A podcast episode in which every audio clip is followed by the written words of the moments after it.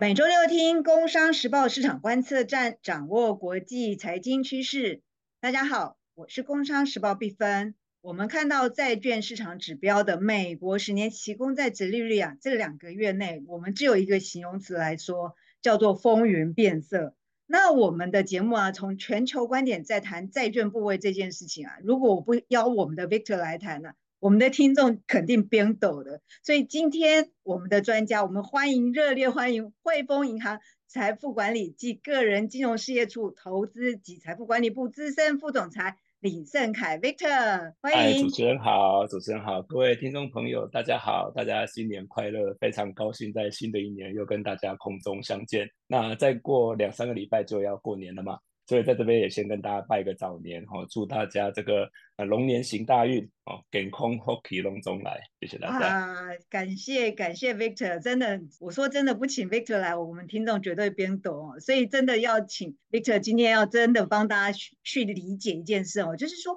我们看到去年十一月底的时候，Victor 其实就跟节目的听众说，我们现在持有很多海外债券。这个债券呢，其实正要开始这个面临整个转折的波动嘛，这个波动期就要到了。果然，这个十月十九号，大家都看到这个十年期公债殖率就突破五的历史高点之后啊，从九四点九八，这个四点九八的数字啊，我一直一直都记得，然后就一路跌跌跌跌跌，然后跌的时候啊，其实大家看到债券价格其实是上扬的。然后连跌很久的美国政府公债 ETF 啊，其实它都开始在市场上看说啊，我们要涨，我们要涨。所以 Victor 来，我们第一个来看哦，Victor 今天要讲债券部分，二零二四年它可能的命运呐。所以第一个我们就说，哎，那如果我们现在十二月的时候，这个殖利率它已经到了三点七九，所以这一个多月来，美国债的十年期殖利率这样上冲下起，怎么这么波动啊，Victor？首先哈，对我们上一次见面的时候，那个时候我说利率要下去了嘛，对不对？那呃，非常开心，它真的发生了，没有自己打脸自己这样子。那呃，对我我我祈祷了一年，说利率不要下的太快。那这个我觉得老天爷也也还蛮帮忙的哈，让很多的这个投资人还有上车的一个机会。那十二月发生什么事情？其实你接下来啊，看二零二四年，你看美国的利率市场，其实主要是看两个人。哦，一位是这个鲍尔，哦，这个联准会的主席，那他会给市场一个对于这个利率期望的一个指引。那另外一位呢，其实大家也不陌生，就是前联准会主席耶伦，啊，他现在是财政部的这个部长，哦，那他呢在管的就是说你这个政府的财政状况是怎么样，哦，所以呢，其实，在十二月的时候，为什么利率会下这么多？因为呃，十二月有开会，联储会有开会，哦，那利率维持不动，这个。符合市场预期，可是呢，结束以后呢，会后呢，这个呃鲍尔呢却承认说，他们在这次会议里面已经开始讨论到降息的时间点了，市场就非常敏感了，因为大家就是在找这个讯号，什么时候要真的开始降息。再加上十二月其实传统上在欧美就是一个休假的季节哦，所以很多的交易员也都去休假了，所以市场上的这个流动性相对来讲没有那么的好。所以今天当有人要买债券，然后没有人要卖的时候，然后其实它这个利率呢，其实就就动得非常的快嘛。哦，所以这个是我们看到说为什么会下来这么快、这么多的一个原因。所以 Victor，我们这个部分就让我们想到，你有跟大家提醒，其实债券市场也是一个供需嘛，对不对？所以你看您说的这个。这个有人，这个大家去休去休假了，这个交易量变少了。可是只要一一有人要卖，其实那个动的就很快。这个就是市场波动第一个很大的因素，对不对？没错，没错。然后第二个，其实在美国财政部这边哈，那其实在呃，它主要就是有三件事情嘛。一个就是政府的这个财政支出，第二个就是说它原本有到期的国债，它需要再融资。然后第三个，因为现在利率的水平已经跟三年前没有办法相比了。所以整体财政部在利息支出方面，哦，也增加了非常的多。所以呢，其实，在呃，大家可以看得到，美国的财政部它在债务方面的安排呢，它现在在做的是这样子，它先借短的，哦，所以呢，它发了一千五百五十亿美元的三年期的债券，哦，然后需求相当的不错，所以呢，把这个短天期的利率呢，其实往下跑的程度，还比这个呃长天期的利率来得多。那他的策略就是，我现在在利率还很高的时候，我先借短的；三年后债券到期了，我需要再融资的时候，那个时候因为可能已经真正降息了，我那个时候再来借长的，那避免就是说我把我的这个利率成本锁在现在这么高的水平，锁一个太久的时间。如果他在债券方，他在负债方面是这样安排，那我们在投资方面其实就应该要反过来，对不对？哦，所以呢，其实现在市场上还有很多的现金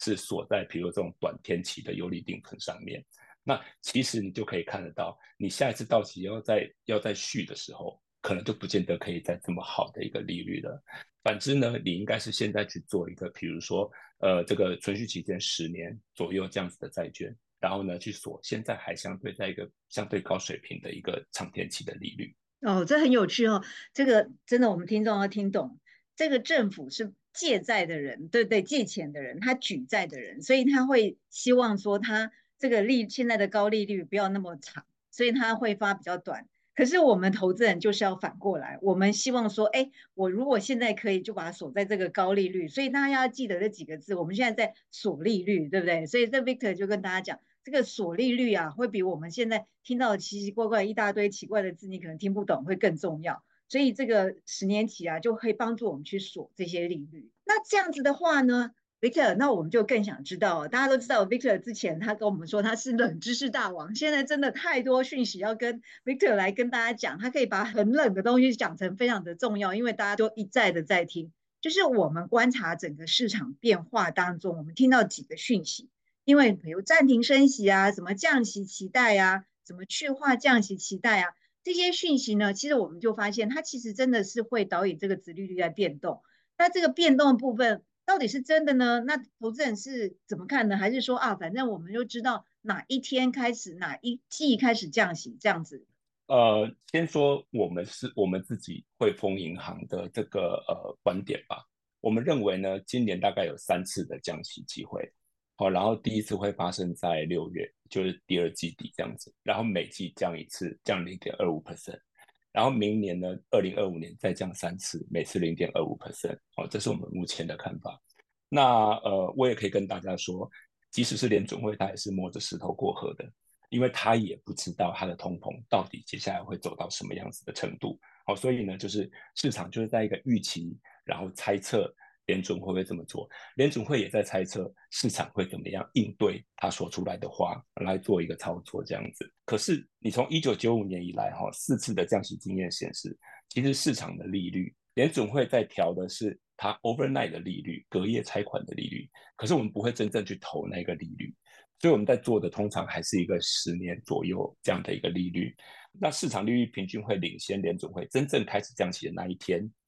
倒数回来大概六到七个月，它就会先开始反应，然后十年的这个政府公债的殖利率就会提前下降。那其实这一次看起来也不大例外哦，所以呢，其实你在十二月就已经看到利率下来的很多。那当然，因为那个时候是交易比较呃交易量比较小，市场比较淡的时候哦，所以它可能有点下得快了哦。所以你看在一月开头的时候呢，其实它还是有一些反弹。哦，那大概在四 percent 上下这边，呃，去做一个盘整的动作。那所以呢，其实你如果对客户来说，他手上还是持续有新资金进来的，哦，那其实你可以考虑说，那现在再去加码债券，然后去做一个比较长的这个呃呃存续期间的，哦，比如说这个十到十二年，那或者是说你可以用债券型基金来做，啊，因为债券型基金里面它债券很多支嘛，哦，所以它会达到一个充分分散的一个效果。然后，呃，它通常里面呢也是呃各种不同的这个 rating 的债券都会有。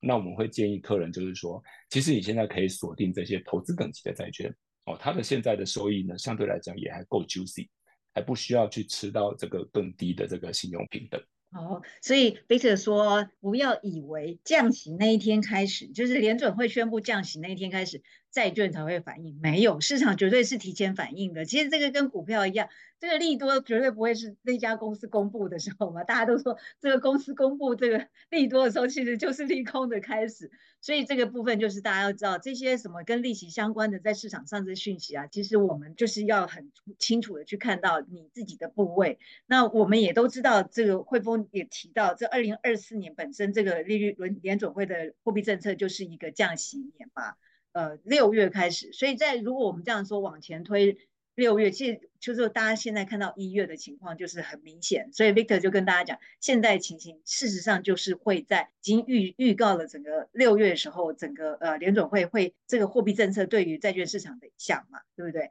那 Victor，你刚刚有提到就是说，哎，我们实际十年起是好，是一个呃现在在债券部位上比较清楚的。那还有没有其他的关键指标？您您教过我们一些，那现在这个再帮我们提一些要注意的地方。好，没问题。那当然，呃，要养成习惯，每天早上要看十年政府公债的资利率。哦，这个很重要。开始 跟大家教，那今年呃不变哦，我一生都在看十年的政府公债资利率。那除了这个以外，其实还有很多其他的事件可以注意了哈。一个当然就是通膨哦，那不是所有的通膨都一样，这个我们之前有跟大家讲过。呃，通膨里面主要可以分成几个组成的成分，哦，那包含是能源啊、食品哦，然后这个核心商品。然后以及房租，还有核心服务扣除房租这些部分。那其实你看美国的通膨，我我有一个图，那个呃，到时候我也请呃一分，就是说可以把它呃呃 share 给这个听众朋友。好，那其实你可以注意到说，能源其实已经下来挺多了。哦，所以能源这最近这一阵子反而是这个呃帮忙在拉低。这个整个通膨的一个指一个其中一个指标哈，所以大家如果油价维持在这个八十左右哈，其实是还可以。但是呢，如果来到一百的这个附近的话，可能就要注意，那通膨可能就会再往上扬。哦，那就代表说利率有机会再往上走。那呃，能源有没有可能上去？那的确是有可能啊，因为你看这个呃去年底的这个以哈的冲突。会不会扩大成一个红海的冲突哦？所以这个部分我觉得大家要注意的。那另外一个这个通膨的这个成因呢，食品的价格其实也下来了哈。最麻烦的其实是房租，然后以及这个核心服务哦，因为这个呃房租它一旦上去了，其实你除非是这个 bubble 破掉，不然呢房价本身它就很不容易下来，那房租也很难下得来。所以如果你看那一个图的话，就会发现，就是说房租的那那个 bar，就一直只那么的宽，它没有什么这个变窄的一个趋势。所以这就会让联准会说，我要让通膨降到两 percent 这件事情其实很难，因为最后剩下这个最黏的是很难处理的。那第二个呢，其实也要跟大家提醒说，二零二四年呢，它不是选举年，它是 the election year 哦。今年呢，有六十四个国家会会做这个大选。大概占全球将近一半的人口，那当然我们台湾这个跑第一棒嘛，对，哦，这个也才刚刚选完而已。那很多国家都会选，而且很多呢是它可能是一个路线上面的竞争，哦，大政府跟小政府的竞争，左跟右的竞争。我们目前在看，其实很多国家呢，它的这个选举结果可能都会蛮接近的，哦，那这个可能就一个不小心从从右跑到左，哦，从左跑到右。那这个其实就会影响，对，影响它那个政府政策非常的大哦，所以呢，其实呃，你说殖利率是不是就一定会从这边然后一路往下，比如三 percent 两个 percent，或许也没有那么容易，因为其实还有很多的不确定性。哦，那可是呃，一鸟在手胜过二鸟在林吧？好，这个成语是这样子说的。所以你现在手上如果有 cash 的话，哦，那其实呢，你用现在的这个呃水平呢，去去做一个锁利的动作。哦，然后呢，如果你觉得单一债券现在已经嫌有点贵了，那其实可以用基金的方式来享受一个比较好的 yield，这都是一个呃蛮不错的安排。对啊，其实 Victor 就是跟大家讲，就是说你如果觉得自己现金放着最安全，那就是一个最笨，因为通膨，刚刚 Victor 讲了，这个通膨基本上就是年很年很年一直降不下来。那降不下来，其实这影响的是什么？就是利率就不会动啊，利率不会降下来。所以你虽然听到很多什么降息的一些讯息，可是基基本上没有意义。所以什么叫做一鸟在手胜过二鸟在林？意思就是说，真的大家还是需要配置的时候就要配置。如果你看不懂一个所谓的债券本身单资的部分呐，你就去买债券基金。哎，Victor，那讲到债券基金呢，其实还蛮多蛮多听众有提有提到，就是说，哎，如果你们也有看到一些什么非投资级啊，或是说我们看到什么呃高收益债啊，这些我们到底要怎么样去认识它呢？嗯，好，呃，首先讲讲非投资等级的债券吧。哦，那呃，其实非投资等级债券呢，在二零二五年大概会来到一个它原本已经发行的债券到期，然后需要。再融资的一个高峰，好，过去这两年它这个高峰还没来，大概在二零二五年会到来。可是利率呢，就算真的开始降息了，其实还是会相较于二零二零年、二零一九年那个时候的利率水平来讲，还是高了蛮多的。哦，所以这些公司它如果现在是一个呃非投资等级的公司，那就代表说它一定是有原因，所以它是非投资等级嘛，对不对？那它再融资的这个压力可能相对来说会比较大，它可能得要付出更高的利息。人家才会愿意买它新发行的债券，那呃，所以这个时候它就有可能在财务方面发生一些这个危机或者是不确定性，所以我们会建议就是说，呃，目前你买单一债的话呢，从投资等级的债券，然后呢，这个到期日呢可能可以拉长到个十二年左右，哦，这个是一个不错的选择。那你如果一定要更高的收益呢，那其实用基金的方式，那从基金来讲呢？也会有像是投资等级的基金，或者是非投资等级的基金嘛？啊，那其实建议就是说，你还是从投资等级的基金来做就可以了。先闪过那个二零二五年它需要大量的再融资这样的一个时间点。哦，那投资等级的基金里面通常会有一部分的非投资等级的债券，那只是说它的比重不会太高，所以它整个基金里面假设是一千档债券好了，平均起来还是一个投资等级的一个 rating 这样子。那非投资等级的基金就倒过来嘛，哦，它的非投资等级的部位更大，哦，所以呢，当然你后者的话，它的这个波动性来讲，相对而言就会稍微大一些，哦，所以我们会认为说，你从 CP 值的角度来看呢，其实投资等级的债券基金或者是投资等级的债券其实就够了，哦，不用去呃为了要再多拿一两个 percent、两三个 percent 这样子的收益，然后呢去做到这个非投资等级债。理解哦，所以就是跟大家说，债券基金其实里面就很明显都会有比例的部分，它已经调调整过了。所以如果您觉得，哎，你想要多一两个一两趴，这个 Victor 跟大家提醒哦，这个不需要在这个时候去让自己陷在这个里面哦，就是其实其实投资等级债券基金都已经很很足够了。那最后一个部分呢，其实 Victor 就想请教，其实我们在展啊，在我们看债券的时候，其实最重要还是美国的经济嘛。那美国经济就我觉得二零二三年它真的虚晃一招，大家都以为二美国二零二三就是很不行嘛，对不对？就是它就是经济就要就要下来下来下来。可是二零二四呢，大家还是觉得它不行，就是说我们还是看到有一些调查，就美国美国银行它调查基金经理人认为说，其实他大概有百分之十五的人认为未来十二个月呢，美国还是经济还是会衰退。那您怎么看呢？呃，这是一个非常好的问题哦，因为从利率开始倒挂的第一天，其实大家都非常的惊恐，然后就想说啊，从过去的经验来讲的话，完蛋了，就会是一个很糟糕的 recession。但是后来 recession 并没有发生。好，那先讲结论，就是说汇丰银行的 house view 来看呢，其实今年我们也认为美国会是一个软着陆的一年。好，那你看过去美国三次陷入经济衰退，从两千年之后有三次衰退。那呃有两个很重要的这个指标可以看哈，一个就是制造业的采购经理人指数，另外一个是非制造业的采购经理人指数。那这过去的的 recession 呢，其实这两个指数都会掉到五十以下哦，就是五十等于是一个分水岭，那五十以上是在扩张，五十以下是在衰退收缩。那呃制造业的采购经理人指数其实已经连续十四个月是低于五十了。可是非制造业哦，就是像这个服务啊这些，其实还是非常的畅旺，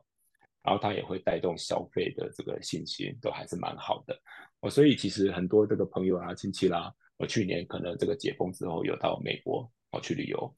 然后回来都说不得了了，美国真的是贵到一个吓死人。以前在美国念书的时候，这个呃午餐小费十趴，然后晚餐小费二十趴，都已经觉得很痛苦了哦。现在不好意思，就二十五 percent 起跳。啊，然后就只有三个选项，二十五 percent、三十 percent 跟三十五 percent，你自己勾一个啊。然后呢，你给的不好，那个服务员还会一直盯着你看这样子。所以他他那边其实在薪资方面，然后这个还有就业的情况，你看升息升的这么快、这么猛、这么多，可是他的失业率却是几乎是一个史上的一个低点啊，这也是一个非常有趣的现象了。好，那所以呢，我们在看呢，这个应该还是软着陆的机会比较大。那至于说直利率的倒挂，其实我会跟给主持人另外一张图，就是呃，直利率曲线在二零二二年的十二月三十号，跟去年的利率的高点二零二三年的十月十九号，好，以及跟现在二零二四年的一月十二号，来做一个比较。那其实你会发现呢，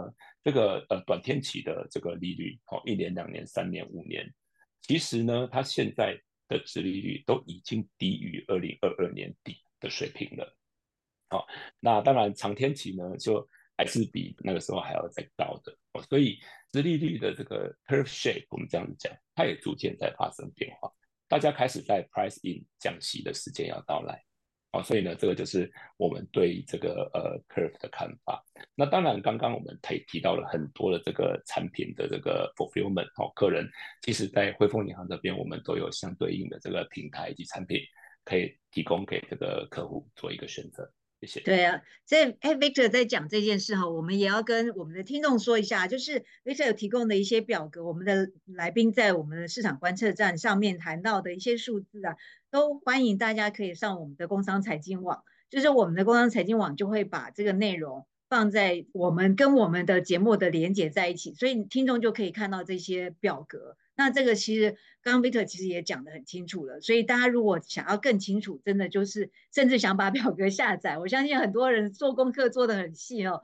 所以就欢迎到我们的工商财经网。那这就是我们今天呃 Victor 给大家的参考跟建议，因为 Victor 有提到很多个关键的一些指标。那有一些数据呢，我们也建议大家可以多听两次哦，因为这个债券部分真的毕竟大家比较不熟悉，所以为什么我们说我们的冷知识变成大王？因为有很多的知识，大家因为听了 Victor 的跟大家提醒债券部位怎么样调整的过程，你看大家都一步一趋的跟着 Victor 再去布置哈，就是我们的资产。然后呢，大家也可以在这个地方呢，也可以多跟汇丰的这些呃财富管理专家多请教，因为。大家不要干扰哈，真的没有自己那么厉害的，所以我像我们财经记者也是常常都需要专家来跟 Victor 请教。那 Victor，那我们就最后就谢谢您喽，真的很高兴你可以从会议室您把你拔出来，让我们可以把这一次的录音把它录完。谢谢 Victor，谢谢主持人，谢谢各位听众，大家新年快乐，拜拜。好，谢谢，那我们下个礼拜见喽，拜拜，拜拜。